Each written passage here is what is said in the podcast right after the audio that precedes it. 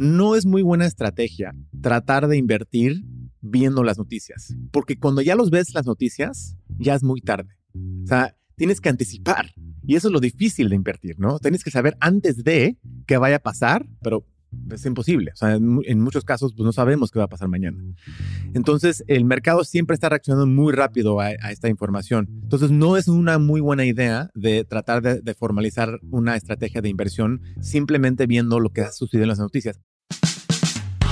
Bienvenidos a Rockstars del Dinero, en donde estamos descubriendo que hacer dinero no es magia negra, hacer dinero es una ciencia. Hay una fórmula para crear y hacer crecer el dinero y en este programa la ponemos en práctica para convertirnos juntos en Rockstars del Dinero.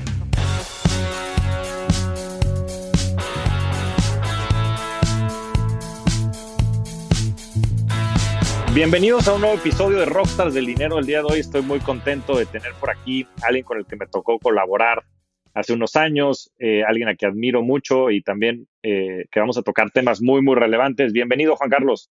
Javier, gracias por invitarme a tu programa. Eh, muy entusiasmado estar aquí contigo. Es, es un gusto tenerte por acá y habrá mucho de qué platicar. Y quería que empezáramos, Juan Carlos, porque nos platicaras un poco de tu background, de dónde vienes, este, y perdónenlo un poco, pero es gringo, entonces va a tener, va a usar muchos anglicismos, lo estarán escuchando. Habla bastante bien español, pero bueno, es algo que estábamos este, platicando antes de entrar aquí a, a micrófonos. Entonces, que nos platiques un poco de dónde vienes, cuál es tu background, qué es lo que has estado haciendo para dar un poquito el contexto a la gente de todo lo que estaremos platicando. Claro, Javier.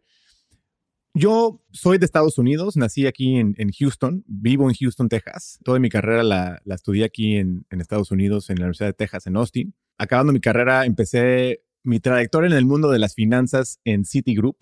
Estaba en Citigroup en la banca privada unos tres años atendiendo a patrimonios de gente de, México y Estados Unidos. Y después de ahí empecé un hedge fund con un socio, amigo mío de toda la vida. Ese hedge fund lo crecimos por ocho años, lo vendimos en el 2015 y en el 2015 empezamos ya un multifamily office en Estados Unidos que se llama Inscription Capital, donde lo crecimos a que manejara más de, de mil millones de dólares. Y hace poco, hace un año, me, me uní al proyecto de GBM, que la verdad me entusiasmó mucho y ahorita soy el Chief of Wealth Management de, GBM, que básicamente me encargo de la gestión de los portafolios discrecionales que ofrecemos a clientes eh, usando em, una metodología de inversión que traje yo para implementar ahí este, para todos los portafolios de GBM.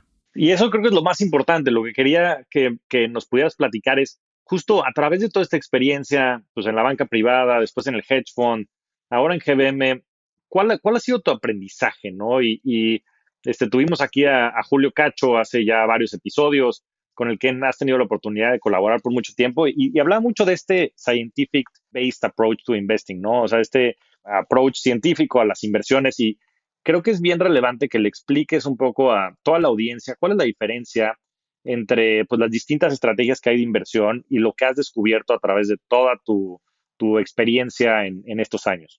Creo que lo más importante es entender que tenemos que ver las inversiones de la manera este, iguales. ¿A qué me refiero de eso? Muchas veces lo que he visto es, te voy a dar el ejemplo entre las inversiones privadas y las inversiones públicas. Cuando alguien invierte en una inversión privada que no tiene liquidez, vamos a decir una casa o su propio negocio, el no tener acceso a la liquidez es un riesgo adicional que aumenta el riesgo de, de, una inversión, ¿no? O sea, si yo mañana quiero vender mi casa y me urge el dinero, pues igual y no hay nadie que me la compre tengo que listarla, tengo que encontrar eh, un corredor que me ayude a, vender la casa y pues, a ver si la vendo. Y si me urge el dinero, es probable que la voy a tener que vender por menos de lo que yo quiero.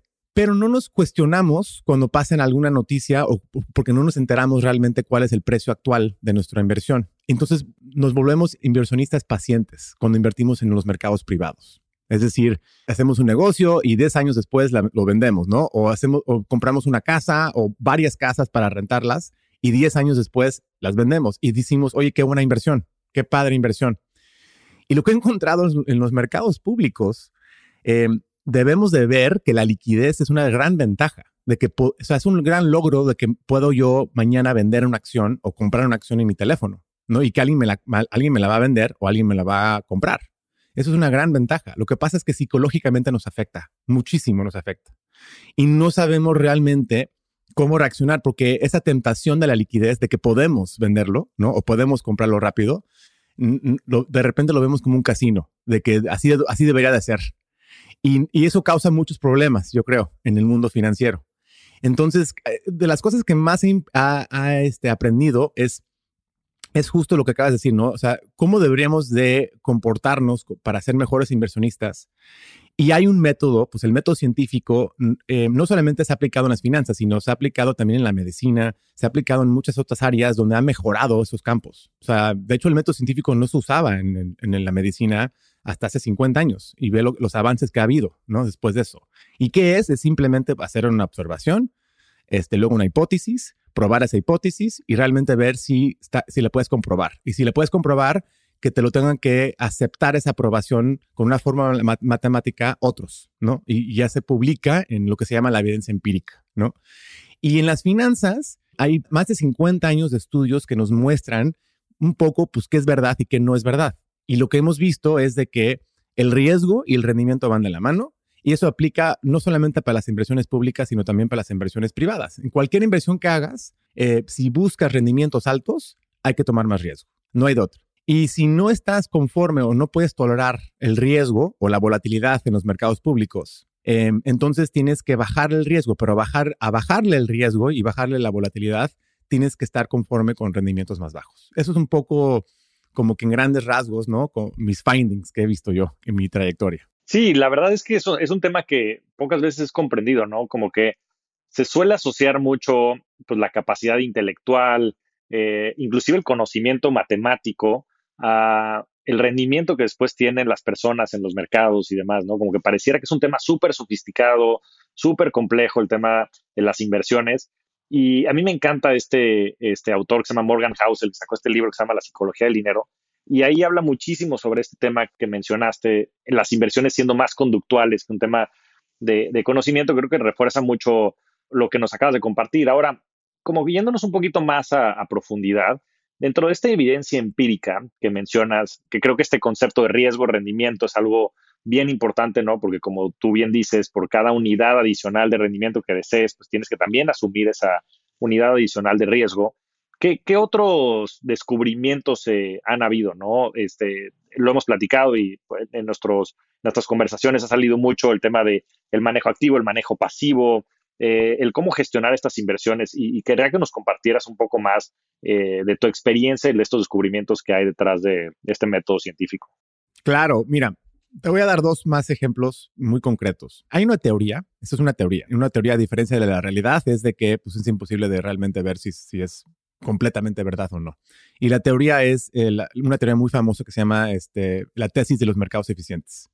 Y nos dice esa teoría, porque lo propuso un premio Nobel, el doctor Fama, que es profesor de la escuela de Chicago School of Business, que los mercados son muy eficientes en absorber toda la, información disponible, ¿no? Entonces, este, básicamente, que el precio es el precio, que el precio es correcto siempre, ¿no? Esa es la tesis que propone él. Sabemos que no es completamente cierto. O sea, sí vemos en la evidencia de que, pues no, o sea, sí vemos de repente que los precios no son correctos y se ajustan eh, y que sí hay ineficiencias pero una de las pruebas más importantes que, que, le, da, que le da mucho punch a esta, a esta tesis es de que la gran mayoría de la gente, la gran mayoría de los inversionistas, no le ganan al mercado en el largo plazo ajustado por riesgo. ¿Ok? De hecho, es el 97% de los inversionistas en el largo plazo, esto fue un estudio también que hizo Fama en el 2010, que tienen rendimientos por abajo del rendimiento mercado ajustado por riesgo. Esto lo que nos dice es de que, ok, no 100%, pero sí es la gran mayoría de, las, de los inversionistas que no le ganan al mercado porque es muy competitivo. ¿Y a qué me refiero de esto? Es un juego de suma cero ganarle al mercado. Para darte un ejemplo, ¿no? Imagínate que tú, Javier, eres y yo somos los únicos inversionistas del mundo. Y tú ganases el 10% un año, mejor vamos a decir que tú ganases el 15% un año, ¿ok? Y yo gané el 5%. Y somos los únicos dos inversionistas en el mundo. Eso quiere decir que el promedio del mercado, el mercado es la suma de todos los inversionistas, tú y yo juntos, fue 10. Si tú ganaste el 15 y yo el 5, el mercado ganó 10. ¿Ok? Sí. por cada persona que tiene un rendimiento por encima del mercado, tú, que ganaste 15, tiene que ver a alguien que está por abajo del mercado. Yo, 5 para que el rendimiento del mercado sea el rendimiento del mercado. Eso es una ley, tiene que ser. Ahora, ¿eso qué nos dice? Pues que más, ahí nada más sabemos que el 50, más del 50% de los, de los inversionistas no le pueden ganar al mercado, por definición. ¿Ok? Ahora agrégale el factor costos. puede ser costos de aranceles, de comisiones, de, de impuestos. Y ya con ese factor, ya es la gran mayoría que no le gana al mercado. ¿Ok? Ahora, uno puede decir, bueno, ¿qué pasa con la gente que sí le gana? ¿Qué pasa si hay 40% de los inversionistas que vemos que sí le ganan al mercado? ¿No? Ya después de costos. El problema es que no vemos que hay evidencia que sea persistente eso. ¿no? O sea, que después de un periodo de 10 años, que vemos que, que, un sector de 40 personas le ganan al mercado, en el próximo periodo sigue siendo 40% los próximos 10 años, pero son diferentes los que le ganan. Entonces, todo esto nos dice cómo aumentar nuestra probabilidad de comportarnos como inversionistas para, para mejorar nuestra probabilidad de éxito, ¿no? O sea, y, estoy hablando de probabilidades, no estoy diciendo que es imposible ganar el mercado y que nadie, lo va, nadie le va a ganar el mercado. Lo vemos y hay mucha gente que lo hace. Si te pones a pensar, te digo, 97% de la gente no le gana en el largo plazo, ¿no? Pero el 3% de todos las, los inversionistas del mundo son muchas personas. O sea, son muchísimas personas del 3%. Y esos son los que vemos en la tele, los que vemos escribir libros, los que vemos que siempre salen a decir, si tú sigues mis reglas, también puedes hacerte muy rico como yo. Y lo importante que, el, inversionista debe de saber de eso es, es imposible separar si esas personas lo hicieron por suerte o por habilidad. No sabemos. Habrán muchos que tuvieron mucha habilidad y lo hicieron por sus skills que tienen, pero también habrá muchos que lo hicieron por suerte. Y no podemos distinguir las dos. Entonces, nomás cuidado de que si realmente vas a hacerle caso de cómo eh, hacerte rico mañana a, un gurú que lo veas en YouTube o, en la tele. Sí, eso, eso qué importante porque este, salen, salen por día estos nuevos gurús que prometen rendimientos espectaculares y como dices pueden ser pues por efectos de la suerte, estos famosos lucky strikes, pero la, la pregunta es si eso es, es, sostenible. Ahora, esto me lleva a la, al, al, tema un poco de la volatilidad y sobre todo las coyunturas que existen, ¿no? Porque creo que mucho de, del tema de time, timing the market versus timing the market, ¿no? Que es que el, intentar un poco, pues ver estas coyunturas, adelantarte a escenarios de crisis, de recesiones, en fin, de recuperaciones, especular un poco más en los mercados versus el invertir mucho más tiempo de manera consistente en el largo plazo, creo que vienen a, a tomar muchísima relevancia en esta conversación, ¿no? Y tuvimos el tema de COVID hace un par de años, tuvimos ahora este, el reciente conflicto bélico entre Rusia y Ucrania.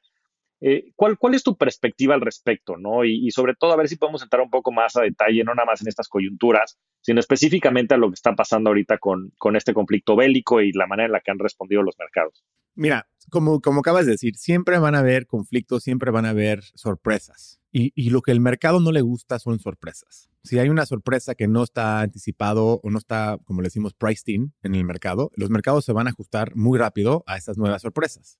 Entonces, como no sabemos el futuro y nadie sabe qué va a pasar mañana, eh, o sea, para darte un ejemplo, Javier, ¿cuánta gente en noviembre del año pasado sabía que iba a invadir Rusia a Ucrania? Nadie. En noviembre del 2019, ¿cuánta gente realmente sabía que COVID iba a impactar el mundo en el 2020 y iba a frenar todo el planeta Tierra. Nadie, nadie, nadie, ningún banco, ningún analista, ningún forecaster predijo eso, ¿no? Y ese es el punto de que no sabemos. Entonces, al no saber realmente qué está pasando y qué sorpresas nos va a dar el mundo, lo mejor, dado la evidencia empírica que puede hacer alguien, es no depender de eso, ¿no? O sea, saber que eso va a pasar y saber que eso es parte del riesgo. Y si estás tomando más riesgo, de lo que estás acostumbrado o lo que, o lo que puedes tolerar, puede ser que te afecte emocionalmente muy negativo, ¿no? Si pasa una sorpresa que no estás esperando. Entonces, lo que recomiendo siempre es tener metas muy claras y hacer un plan de inversión antes de, a priori, de todas las sorpresas que pueden ocurrir, para poder realmente saber por qué se están moviendo negativo o, cuánto baja el mercado y no estar asustado. Y también ver y entender en qué estás invirtiendo. Porque como te dije al principio, ¿no? Uno de los errores más graves que veo es que la gente realmente no entienden qué están comprando al invertir en los mercados públicos, porque se les hace, como dijiste, se les hace muy complicado a veces. Pero yo estoy aquí para decir que es, lo mismo que invertir en los mercados privados. Es lo mismo. O sea, es, haces el análisis igual, estudia bien el mercado, entiende bien qué estás comprando y después de eso, la única diferencia en los mercados públicos es de que tienes el gran beneficio de la liquidez. Y eso lo tenemos que ver como un beneficio y no como un error, eh, y no como un, no, nos debería de afectar y asustar, ¿no? Porque eh, no estamos acostumbrados a ver la liquidez, no estamos acostumbrados en los mercados privados, en nuestros propios negocios o, restaurantes o, departamentos, que el precio cambie todos los días, ¿no? Te apuesto que si todos tuviéramos un ticker arriba de nuestras casas cuando llegáramos en las noches y vemos cómo sube y baja el valor de las casas, reaccionaríamos totalmente diferentes a la compra y venta de casas. Simplemente por ese factor. Entonces, para mí lo importante es que entiendan la gente muy bien qué están comprando y que si yo, yo soy accionista de una empresa pública, pon tu Apple o Tesla, y si hoy soy accionista de mi propio restaurante o de mi propio negocio, es lo mismo. Soy accionista de los futuros flujos de efectivo de ese negocio.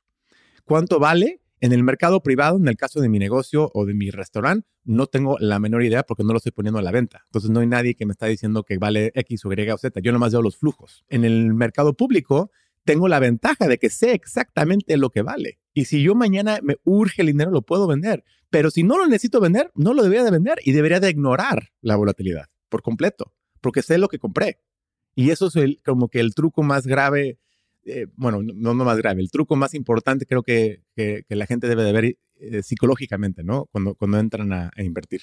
Hace mucho sentido todo lo que dices, ¿no? Yo creo que a veces se confunde este beneficio que es la liquidez, como bien dices, con pues esta ansiedad que puede generar el estar viendo precios, noticias, que esto pasó, que la bolsa abajo, que la bolsa arriba, que by the way creo que ha sido como toda una industria que ha nacido un poco para generar esos movimientos que al final del día, pues también pueden ser eh, importantes para varios modelos de negocio, ¿no? De algunas empresas. Pero ¿cómo, cómo, o sea, yéndonos a la gente ya quitando eso de lado, porque pues al final del día eso existe y es una industria y este, la comunicación, el mismo show business de muchos de las noticias, eh, ¿cómo, le hace, o sea, qué es lo que puede recomendarle toda la gente un poco para evitar esta ansiedad y este, pues sí, esta ansiedad que genera el estar viendo los movimientos de los precios y demás y cómo tu dinero sube y baja, sobre todo pues a la gente que pues le ha costado tanto trabajo lograr este patrimonio y que de repente pues pueden ver que baja su inversión o su capital. Son dos cosas. Creo que una es em, saber cómo diversificar muy bien los portafolios y ahorita si quieres entrar en detalle de cómo hacerlo. Y dos, poder separar tu dinero. Yo lo que he visto que ha funcionado muy bien psicológicamente es en vez de que el inversionista vea todo su dinero en, una caja o como una cuenta, que lo separe en tres. Si tenemos 100 pesos o un millón de pesos o 100 millones de pesos, no importa el monto, sepáralo en tres cajas, ¿no? El dinero. Ten cierto de tu dinero en una inversión de corto plazo, donde vamos a llamarle el Rainy Day Fund o fondo de emergencia, que no tengas más de seis meses de tus gastos básicos en algo muy conservador, con muy baja volatilidad. Para darte un ejemplo, eh, CETES de corto plazo. O en GBM tenemos algo que se llama Smart Cash, que te lo puedes poner ahí, que te da una tasa eh, muy cerca de CETES. Eso es un riesgo cero en, en, México, ¿no? O sea, el riesgo es casi nulo, es nada más, este, le estás prestando dinero al gobierno de México. El gobierno de México siempre puede imprimir pesos y te puede pagar. Entonces, en ese, eso es más seguro que invertir en un banco y todo, y te va a pagar más que un banco, de hecho, ¿no? Pero entonces esto es donde, donde partir. Ese es el dinero para la, emergencia. Y entonces sabes que si, si y, eso es importante, que cada 12 meses alguien regrese a ver qué ha cambiado en su vida y no tener más de lo que necesitas en ese fondo de emergencia, ¿no? Pero sí tener algo por si mañana pierdes tu trabajo o si mañana pasa algo. Y luego tener dos, dos cajas más. Pero las segundas dos cajas las voy a, lo voy a hablar al revés. Primero, enfócate en la, en la tercera caja. La tercera caja es tu fondo de retiro. O sea, ya puede ser en tu retiro en 10 años, puede ser en 5 años, puede ser en 40 años, ¿no? Depende de tu edad. Pero sí es importante empezar a crear un patrimonio a largo plazo. No importa tu edad. Pero para eso, lo que hay que hacer es, hay que tratar de tomar un poco más de riesgo ahí. O sea, para tener más, eh, mayor rendimiento. Acuérdate, riesgo y rendimiento van de la mano. Entonces, para mí lo importante ahí en esa, en esa caja es, ok, hazte en la mente de que se va a mover mucho, pero no se va a ir a cero y diversifica muy bien esa caja. ¿Ok? Entonces, si lo diversificas muy bien, para darte un ejemplo, comprando las 9000 empresas más grandes del mundo y solo invirtiendo en acciones, ¿ok? Pero si compras las 9000 empresas más grandes del mundo, este, y eso de repente cae temporalmente porque hay mucha volatilidad, recuérdate que eres dueño de las 9000 empresas más grandes del mundo. ¿ok? Y que si eso no regresa, pues ya estamos, nada va a regresar, porque estás, o sea, nada. Exacto. ¿Ok? Entonces, pero si no necesitas el dinero mañana o hoy, estás bien. O sea, no importa si, si hoy de repente cayó 10%, porque igual y mañana se recupera 10%. Entonces ya, es como si nunca pasó, ¿no? Y eso trata de no tocarlo y déjalo para muy, muy largo plazo. Ahora, ¿cuánto porcentaje poner en esa caja? Depende de cada quien. Porque ahí, sí depende de cuánto riesgo están dispuestos a tomar. Pero creo que la respuesta para la gente es, piensa realmente cuánto el del porcentaje de tu dinero puedes poner en algo que podría llegar a caer un 50% usando el análisis de las 9.000 empresas más grandes del mundo, que hemos visto que como índice han bajado en el 2008, en, años anteriores, hasta un 50%. Entonces, que estar, estar, estar bien consciente de que esto podría pasar otra vez y que no te importe, que no te afecte, ¿ok? Entonces, cada porcentaje que vayas a poner ahí es diferente para cada quien. Y lo demás que queda, armar un portafolio bien diversificado también, pero de todos los activos del mundo. Aquí sí es muy importante diversificar a través de no, solamente acciones, sino acciones, bonos, recursos naturales, bienes raíces. Tratar de armar un portafolio donde estás capturando los flujos de, de, de, dónde, se puede ir el dinero. Acuérdate que el dinero siempre está buscando una casa, ¿no?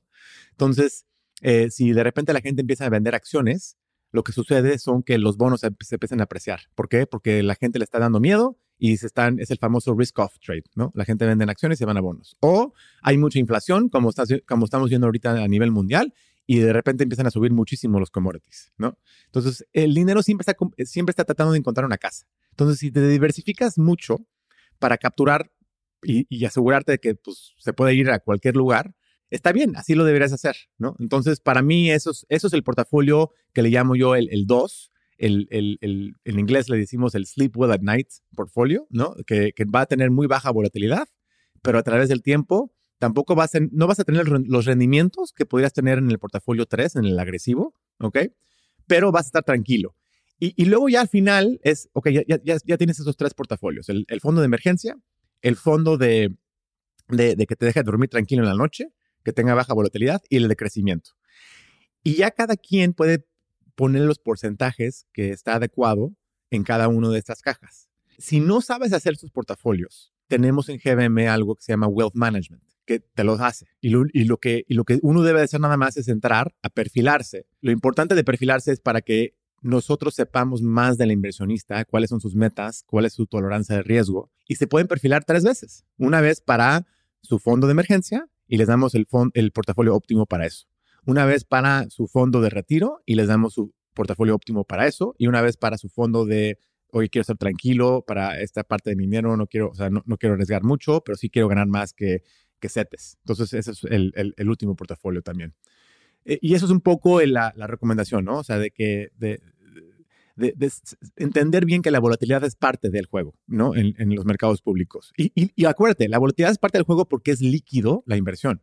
La liquidez es lo que hace que sea volátil, porque los precios están cambiando todo el tiempo. Ya, pues sí, yo creo que eso hace mucho sentido y, y, qué bueno que existan hoy estas aplicaciones como GM Plus y bueno, GM de manera más general, que puedan ayudarle a la gente a, a hacer este diagnóstico, como tú dices, es personal en el sentido de pues, la aversión al riesgo que puedan tener, los objetivos este, de vida, etcétera. Pero ustedes, ¿qué hacen por atrás? O sea, platícanos un poco más cómo es que le das a los usuarios, a las personas allá afuera, esta exposición global a todos los activos, como dices, real estate, deuda, commodities, etcétera. Eh, pues hay, hay, mucho que se ha avanzado a nivel innovación en los mercados financieros, pero me gustaría que le explicaras a la gente cómo es que eh, todo el mundo ya puede tener acceso a todos estos distintos instrumentos que podrían sonar muy sofisticados hoy a través de, GBM y de GM Plus. Sí, gracias a la tecnología, como bien dices, Javier, em, hemos podido ofrecer estas inversiones a, muchísima más gente que se podía antes. Y, parte de esas innovaciones que se hizo en los últimos 20 años fueron los ETFs. Los ETFs, los fondos mutuos, nos permiten poner dinero Em, y, a través de 100 pesos, 1000 pesos, poder comprar eh, miles de acciones en un, en un ETF en un, en un portafolio. Em, y luego distinguir bien, usando la evidencia empírica de nuevo, qué tipos de instrumentos usar, porque acuérdate, pues hay miles de instrumentos. O sea, si entras a GBM Plus en trading, hay mm, miles de ETFs, miles de acciones, por dónde empezar. Y aquí es regresándonos a hacernos la pregunta del principio quiero yo tratar de ganarle al mercado. Ganarle al mercado es no, no yendo con el mercado. Es decir, yo puedo invertir con el mercado, treparme la ola del mercado Y para hacer eso, tengo que invertir de acuerdo al tamaño del mercado. Para darte otro ejemplo de cómo es eso, es si tú, Javier, tienes un negocio de llantas y yo tengo un negocio de llantas y somos los únicos negocios del mundo, y tú haces el 80% de las llantas del mundo y yo hago el 20% de las llantas del mundo, y alguien quiere replicar el mercado de llantas, te tiene que dar a ti el 80% del dinero y a mí el 20%. Y así está replicando el mercado de llantas. Si no hace eso, si te da a ti el 50% y a mí el 50%, ¿ok? Pensando que así está replicando el mercado de llantas, es incorrecto. Está apostando que la empresa chica, yo, la que solamente hace el 20% de las llantas, le va a ganar o va a tener mejores rendimientos en el futuro que la empresa grande. Que está bien hacer eso si estás haciendo una apuesta. Pero si quieres replicar el mercado, no es replicar el mercado, porque no estás capturando los flujos del mercado realmente. ¿Ok? Entonces, para hacer eso, eso, eso es a lo que me refiero, replicar el mercado. Entonces, como inversionistas tenemos la, oportunidad de, replicar los mercados y, tener, obtener los rendimientos que nos da el mercado, el mercado de acciones, de bonos o de, o de bienes raíces. O podemos tratar de ganarle al mercado yéndonos en contra de, o sea, apostando en que un sector le va a ganar al otro. O, y eso está, eso está bien, pero eso es una, decisión muy importante que debe tomar la gente. Nosotros lo que hacemos en GBM, en Wealth Management, es no tratar de ganarle al mercado porque vemos que la evidencia nos dice que es muy poco probable hacerlo. Acuérdate, 97% de los inversiones en largo plazo. Entonces, para aumentar el nivel de probabilidad de alguien, es primero replicar los mercados y luego lo, podemos ajustar por si alguien quiere más rendimiento, ¿ok? Pues hay que tomar más riesgo. Entonces nos concentramos más en acciones, por ejemplo. Entonces, si, si de un lado del espectro alguien quiere rendimientos altos, es un portafolio como de 100% acciones, pero tiene que aguantar la volatilidad. Tiene que saber que eso viene con muchos, muchos, mucho más volatilidad que un portafolio muy balanceado con acciones, bonos, commodities y bienes raíces. Entonces, puede uno obtener rendimientos desde lo que te pagan este, CETES, como el 5 o 6% en pesos, hasta como 15, 20% en pesos anualizados. Pero dónde va a caber la persona va a depender mucho de sus metas y tolerancia a riesgo. Claro, y mira, qué, qué, sencillo este, suena y después qué complejo es tal vez la parte más conductual, ¿no? Sobre todo con la incertidumbre y la, y la volatilidad de los mercados. Pero creo que la manera de verlo es justo como lo describes, ¿no? Son objetivos de largo plazo y hay que ver cómo, pues, quitar un poco los ojos del día a día y ver en, el tiempo cómo se acumulan estos rendimientos.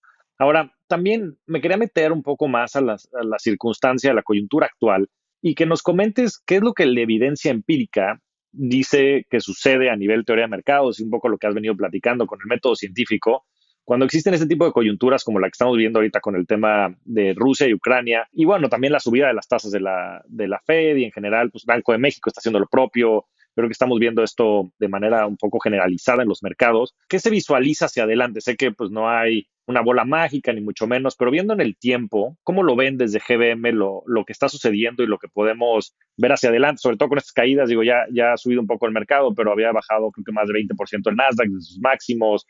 Eh, el mercado viene subiendo fuerte, sobre todo en Estados Unidos. Entonces, ¿qué es lo que visualizan ustedes desde, desde GBM eh, con este approach científico que pueda suceder en los próximos meses, años y demás? Con la evidencia empírica, con, porque sé que pues, nadie tiene la certeza de lo que va a pasar. Exacto. Eh, nadie tiene la certeza de lo que va a pasar.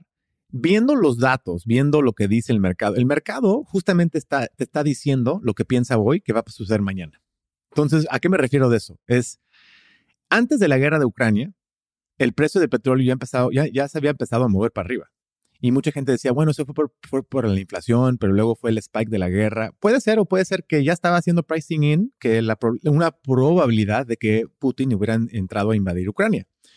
Este, de hecho, vimos que después de la, de la guerra de Ucrania, después de la invasión, se disparó hasta 130 dólares al barril y luego se regresó como a 100. Y ahorita está buscando el mercado cuál es el precio correcto, pero puede ser mucho, va, a ser muy volátil. Entonces, el precio actual es verdad ahorita o mañana, pero lo que voy es que cada día entra nueva información. Cuando invadió Putin había mucha incertidumbre. Al final de ese día, ya los mercados accionarios se habían recuperado la caída del día ese día. Y el petróleo subió más y más y más y más. Y luego el petróleo todavía subió todavía más cuando Estados Unidos eliminó la importación de petróleo de Rusia. Pero después de todos esos, movimientos, el precio del mercado de petróleo ahorita está más o menos un poco arriba de, después de la invasión. A lo que me refiero de esto es de que como cada día está entrando de que si mañana igual y se acaba la guerra o, cosas van pasando nuevas, se van ajustando muy rápido. para acabar el punto de la guerra, lo que quiero decir ahí es, no es muy buena estrategia tratar de invertir viendo las noticias, porque cuando ya los ves las noticias, ya es muy tarde. O sea, tienes que anticipar y eso es lo difícil de invertir, ¿no? Tienes que saber antes de que vaya a pasar. Por eso lo del insider trading es ilegal. Si tú tienes información privilegiada y actúas en él, pues sí, sí le puedes ganar al mercado, pero también es ilegal hacer eso. Entonces, a lo que voy es, este, la única realmente manera de poder eh, ganarle al mercado consistentemente es teniendo esta, esta información privilegiada, pero es imposible. O sea, en, muchos casos pues, no sabemos qué va a pasar mañana. Entonces, el mercado siempre está reaccionando muy rápido a, esta información. Entonces, no es una muy buena idea de tratar de, formalizar una estrategia de inversión simplemente viendo lo que ha sucedido en las noticias. Otro ejemplo muy importante de eso son las tasas de interés. Eh, la tasa de interés, por ejemplo, si yo te enseñara una gráfica de cuándo subió el Banco Central de Estados Unidos, el Federal Reserve, la tasa ahorita hace dos semanas, subió la tasa de interés apenas hace dos semanas, la de corto plazo. Entonces la subió de 0 a 50 veces, eh, entre 25 y 50 veces. ¿ok? Pero ya el precio del bono de dos años, el, precio de 10 años y, el bono de 30 años, Estados Unidos, ya se habían movido mucho antes. Ya, ya, estaban prediciendo ese, ese movimiento desde hace un año, casi, casi. A lo que le quiero decir a la gente es que eso ya, eso ya venía a venir. Ahorita lo que estamos viendo es, ¿va a haber más sorpresas inflacionarias?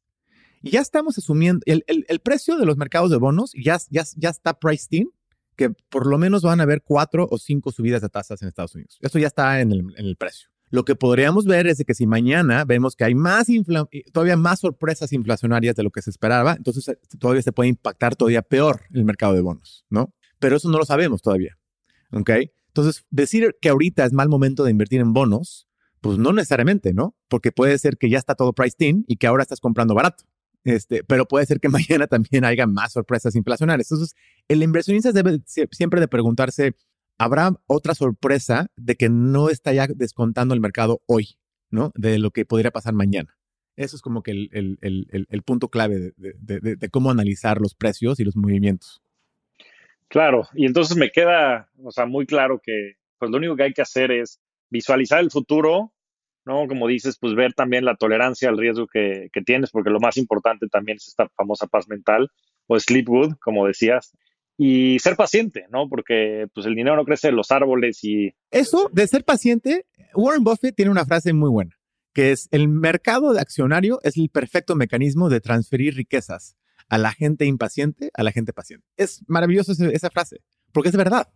O sea, y lo que sucede aquí es Claro. Los inversionistas en los mercados privados son pacientes. Deberíamos hacer lo mismo en las inversiones públicas, ser pacientes, ¿no? No dejar que la volatilidad nos afecte no dejar que los movimientos de los precios nos afecte. Muchas veces los dejamos que nos afecte pues porque no sabemos bien qué estamos invirtiendo. Y a tener este miedo de que realmente no entendemos en qué estamos invirtiendo, pues sí, cuando abrimos nuestros estados de cuenta, cuando nos metemos en nuestra página de internet y vemos que vamos abajo, nos apanicamos porque no estamos seguros de que vaya a regresar. Pero eso es dado de que no sabemos realmente qué estamos invirtiendo y por qué hicimos esa inversión. Claro, ¿no? Y por eso dice Buffett y Munger y demás que pues, ellos nada más invierten en negocios que conocen y que saben que pueden mantener estas ventajas competitivas por tanto tiempo y por eso se tardaron tanto en entrar a temas de tecnología y bueno, pues ahora creo que Apple es su inversión más importante, pero bueno. Usando Apple ahí de, ejemplo, Javier, ¿cuánta gente crees que compró Apple? Y te voy a poner, esto lo acabo de escribir en un paper, en 1994. ¿Cuánta gente crees que compró Apple? mucha gente, ¿no? O sea, mucha gente compró la acción de Apple en 1994. Ahora es la siguiente pregunta. ¿Cuánta gente todavía tiene esa acción y nunca la vendió? Desde 1994. O sea, de ser menos del 1%. pero lo que no se da cuenta la gente es de que sí, subió, subió más de 10 mil por ciento lo que sea la, acción de Apple ah, desde entonces acá, pero tuviste que haber aguantado bajones de más del 80% varias veces en esa acción. Entonces, ese es el punto, ¿no? De ser paciente. A 80%, bajones del 80% en Apple. Sí, wow, ¿no? Este, pues ha sido una historia de muchísimo éxito, pero lo que no se recuerda muchas veces es la turbulencia que pasó, ¿no? Con la, bueno, la salida de Steve Jobs y después la transición que hubo, el regreso y, en fin, ¿no? Y ahora pues, es la empresa más valiosa del mundo, en fin, y Buffett y todo esto adentro. Y sí, la, la, la verdadera, el dinero, por eso dicen, ¿no? Es, it's not timing the market, sino timing the market. Eso es lo que hace la diferencia. Y creo que lo dijiste muy bien con la frase de los impacientes a, a los pacientes. Ahora, a mí me buscan muy seguido para pedirme consejos de inversión, asesoría, la verdad es que siempre lo redirijo pues, a las opciones que conozco porque no me dedico yo a eso y no es la intención tampoco de este podcast. La intención de este podcast es acercar a rockstars como tú que puedan platicar estas soluciones. Y está buenísimo todo este sistema y todo este método científico que ha ido eh, creciendo GBM a través de em, el tema de las inversiones y, todo este concepto de wealth management. Pero hay mucha gente que también a veces le da un poco de, pues no sé si miedo necesitan un contacto más cercano con personas. Eh, están las aplicaciones y la verdad es que creo que han eh, avanzado mucho y yo me siento muy orgulloso porque fui parte de este gran proyecto por mucho tiempo, pero a veces la gente quiere tener un asesor y, sé que es algo que también tienen ustedes ahí en GBM. Entonces me gustaría que le platicaras un poco a la gente, si la gente, pues, además de la aplicación, quiere tener un asesor con el cual pueda hablar, con el cual pueda inclusive discutir un poco acerca de estos objetivos de vida, porque sé que los asesores después tienden a ser hasta un poco más psicólogos de, muchos de nosotros. Eh, ¿qué, qué ofrece GBM en ese sentido? Lo que acabas de decir, o sea, para mí, tener un buen asesor eh, eh, de tu lado en tu, en tu vida financiera de inversionista eh, es de las cosas más importantes.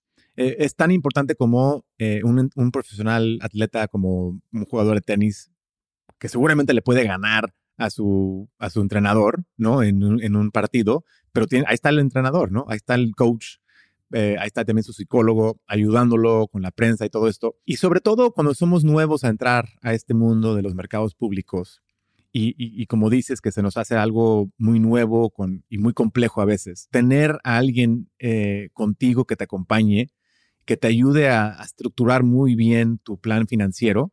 Eh, y todo empieza con un plan. Y eso es lo más importante. Y para eso está un asesor financiero. Y en GBM tenemos em, dos cosas. Un programa que se llama GBM Premium, que es para gente que tenga arriba de un millón de pesos, ya te toca un asesor personalizado. Entonces, un, millón de pesos este, te da acceso a que tengas tu asesor en GBM que te acompañe y que rebote ideas contigo y que te ayude a hacer el portafolio óptimo para ti, porque el portafolio óptimo para ti, Javier, es diferente que el portafolio óptimo que el mío, ¿no? O sea, tenemos necesidades diferentes, tenemos tolerancia de riesgos diferentes y eso es lo importante. Y también es importante que cuando hay volatilidad, que alguien te esté hablando y te esté diciendo qué está pasando y, por qué, y que te ayude a entender muy bien qué está pasando, ¿no? ¿Por qué voy abajo 5%? Una pregunta muy frecuente que nos hacen los clientes es, oye, ¿por qué invertir en algo ahorita que estoy abajo 5%? Porque algunos portafolios van abajo 5%, los muy diversificados van abajo 5% en el año, pues porque van abajo los bonos, van abajo las acciones y lo único que va arriba son los recursos naturales, ¿ok? Entonces, si tienes un portafolio bien balanceado, puede ser que vas negativo, 5, 3, 2%. ¿por qué invertir en, no, no, no invertir nada más en CETES? Que el CETE me puede pagar 7% ahorita. O sea, ¿por qué tomar el riesgo de estar temporalmente abajo? Y es un muy buen punto eso. Es una muy buena pregunta. Y la respuesta es depende. Si estás abajo 3% o 4 o 5 y la verdad estás muy eh, nervioso, eso quiere decir que estás tomando más riesgo de lo que estás dispuesto a tomar realmente. O sea, que realmente no, no estás entendiendo bien qué, estás haciendo. ¿no? Porque el tomar más riesgo puede ser que temporalmente vayas abajo, por abajo de, de los CETES, ¿no? Entonces, en el largo plazo, eso sabes que, ok, voy a tener un rendimiento en el largo plazo mayor que CETES, eso sí, pero pues puede ser que un año o dos años vayas temporalmente por abajo de eso. Entonces, es importante saber bien, no tenía nada de malo invertir en CETES, si quieres, pero eso, acuérdate, eso es lo más bajo de riesgo. Entonces, eso es lo que menos te va a pagar en el largo plazo, son los CETES. Y si quieres tomar un poco más de rendimiento, es invertir en algo que tenga un poco más de volatilidad. Y esto llega también al punto de que la gente se confunde a veces entre lo que es el rendimiento total, o sea, el total return, que es el dividendo que te paga algo, el cupón que te paga algo, más el precio, la apreciación, ¿no? De algo. Véalo como un departamento, ¿no? Un departamento, pues la gente a veces se va con, pues recibo X de renta. Y eso es, una buena impresión y el departamento debería depreciarse a través del futuro. Pero realmente nunca sabemos el precio del departamento, ¿ok? Este, hasta que lo pongamos a vender. Realmente el único precio que, que, existe es cuando te hacen una oferta para comprar. Eh, entonces, todo, todo, todo esto es importante para tener este asesor contigo que te acompañe y para que te vaya explicando qué está pasando y por qué y cómo, cómo mejorar y optimizar mejor lo que va cambiando en tu vida. Si de repente mañana eh, tienes más dinero, y tienes que te poner más dinero a trabajar, perfecto, el asesor te ayuda a hacer eso. Si vas a vender tu casa o si vas a comprar eh, un terreno, es rebotar esas ideas con tu asesor, ¿no? Que no solamente sea un asesor que te diga invierte en, este fondo o en esta estrategia, sino que realmente es, un asesor que te acompaña en cualquier pregunta que tengas en tu planeación financiera. Y eso es lo que es GBM Premium y GBM Private. Pues muy bien, creo que queda muy claro después de esto que, explicas. Y bueno, ¿dónde pueden este, buscar a la gente, la gente que tenga este patrimonio y demás, que busque estos asesores y, portafolios personalizados, igual que abran su cuenta, directo bajen la aplicación, este, o hay algún proceso distinto si es que lo, lo quisieron de esa manera. Tenemos tres niveles de asesoría en GBM. Está GBM Plus Wealth Management para cuentas abajo de un millón de pesos, que, que está en la aplicación de GBM Plus. Nada más baja uno la aplicación de GBM Plus y le pica Wealth Management y se perfila y puede ser mi recomendación es que por lo menos hagan los tres perfiles que dije. Un perfil para perfilarte de emergencia, uno de, que te deje dormir tranquilo en la noche y otro fondo de largo plazo. Y eso lo puedes hacer a través de Wealth Management. Arriba de un millón de pesos, también te puedes ir a GBM, GBM Premium. Tenemos la página de internet ahí donde nos contactas y te, damos una sesión gratuita. Así te dije que se me veía el español, ¿eh? Free of charge. Gratuita, gratuita. gratuita. Con un asesor de GBM Premium para eh, ver bien cuáles son tus necesidades y, y, es, y, no hay costo para eso. Este, o sea, no hay costo para esa, para esa junta. Y luego también tenemos a GBM Private, que es a partir de 20 millones de pesos, que es lo mismo, nomás que eh, es la misma metodología de inversión y todo. Lo que vamos agregando son servicios adicionales para temas más complejos para los impuestos de fiscal, estamos agregando muchos servicios adicionales ahí para, este, pues para patrimonios que se vuelven un poco más complejos. Y esos son los niveles que tenemos realmente para toda la parte de, asesoría en, este, en GBM. Buenísimo, pues ya, listo. Este, que busque la gente, dependiendo del patrimonio que tengan y lo que quieran invertir hacia adelante. Y abran, ya no hay excusas, como lo he venido diciendo aquí, creo que lo importante es empezar a invertir y el mejor momento es hoy.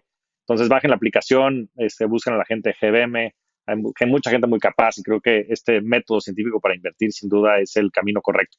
Ahora vamos a pasar a la parte de preguntas rápidas. La primera es, ¿cuál es tu libro favorito o el libro que más te haya marcado en tu vida? Buena pregunta. No sé si tenga uno, pero tengo, puedo decir unos dos o tres. Em, uno que se me hace esencial para, que a mí me ayudó mucho entender muy bien unos temas que, platicamos hoy. Eh, es un libro que de hecho fue escrito en los 60 por Burton Malkiel eh, se llama Random Walk Down Wall Street. Em, y es un libro que se ha actualizado, de hecho, cada 10 años. Y eh, hace como dos años creo que, que, es la última versión. Y es muy relevante a, todo lo que platiqué hoy, ¿no? De, la evidencia empírica, del método científico, de, cómo debemos actuar como inversionistas, qué deberíamos de tener cuidado de no hacer, ¿no? Como inversionistas. Entonces, ese es altamente recomendado, es un clásico, se llama Random Walk Down Wall Street.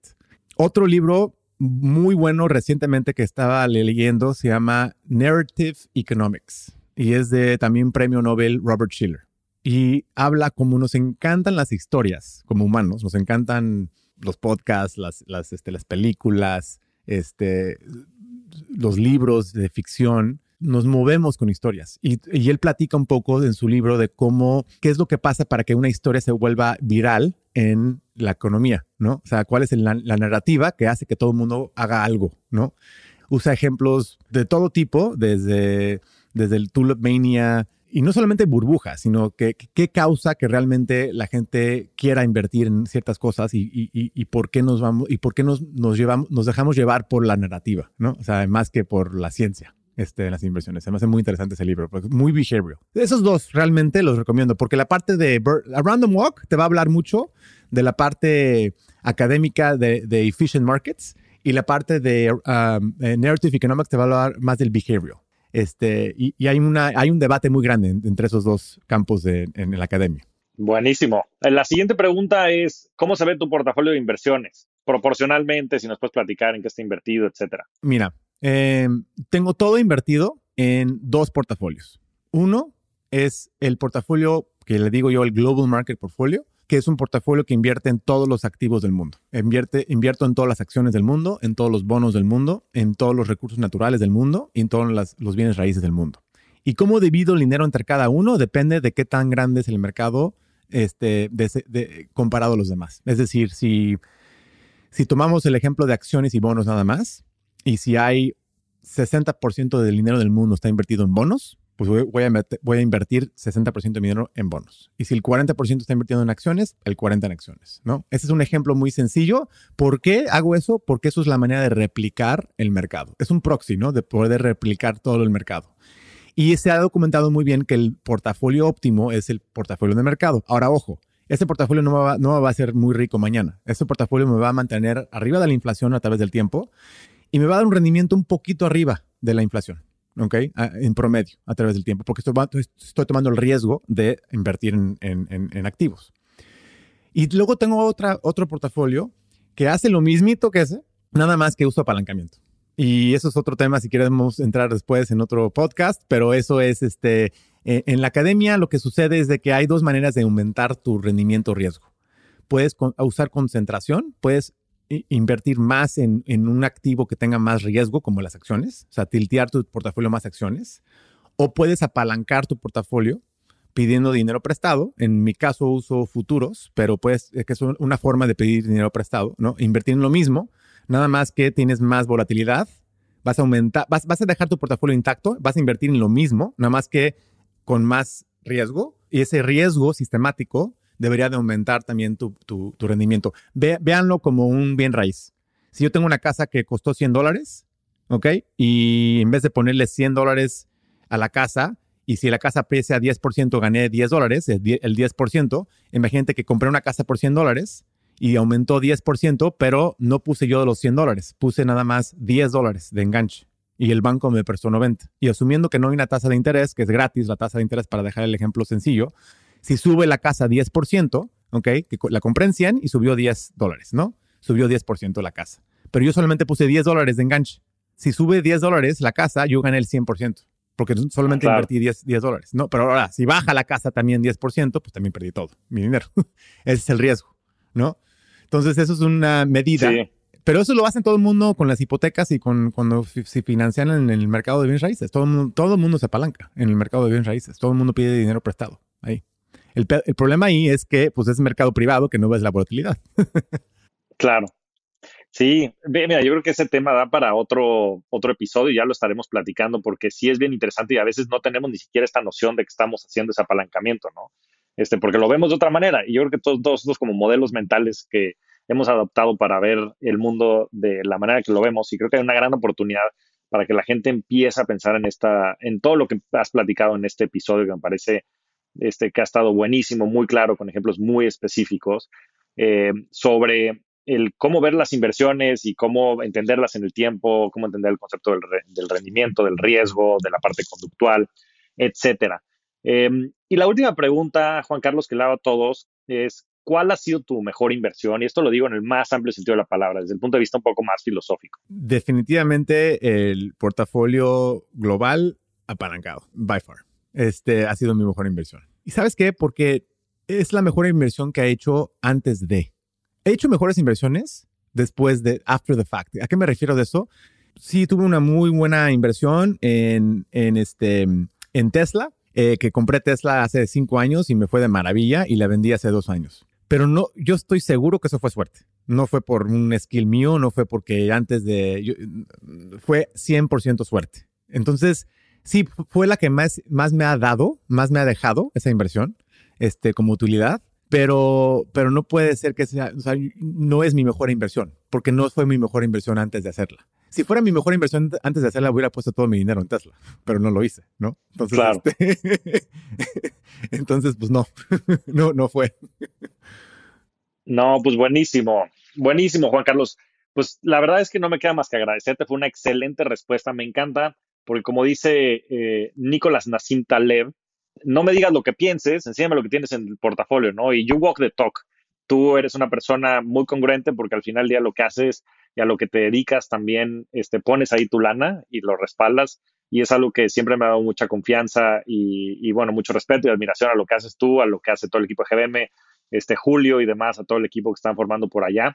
No tengo más que agradecerte por estar con nosotros aquí en el programa. Eres un verdadero rockstar del dinero y gracias, gracias por el espacio. Javier, muchas gracias por tenerme aquí y, excelente podcast, by the way. He sido fan tuyo también en este podcast que creo que has tenido bastante éxito entrevistando a muchos rockstars de dinero. Este, muchas gracias por el espacio. Un abrazo, JC. Igual, gracias. Bye. Muchas gracias a todos. Nos vemos semana a semana en este espacio para convertirnos juntos en rockstars del dinero.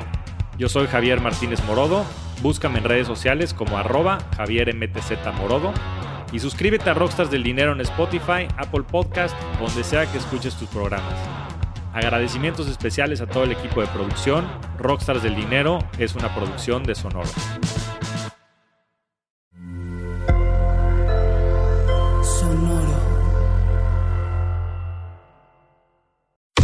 Cuéntame de economía. Nueva temporada. Nuevas voces. Cuéntame de economía. Podcast que hará tu vida financiera más sencilla. Sencilla. Si tú eres de los que no sabe cómo ahorrar, qué subió de precio y por qué, cómo sacar un crédito o cómo entender el Temec, Cuéntame de economía es para ti. Aquí te lo contamos sencillo y a la carta. Cuéntame de economía para que la economía y el dinero no te hagan sufrir. Un episodio nuevo cada lunes en todas las plataformas de podcast y el canal de YouTube de Expansión.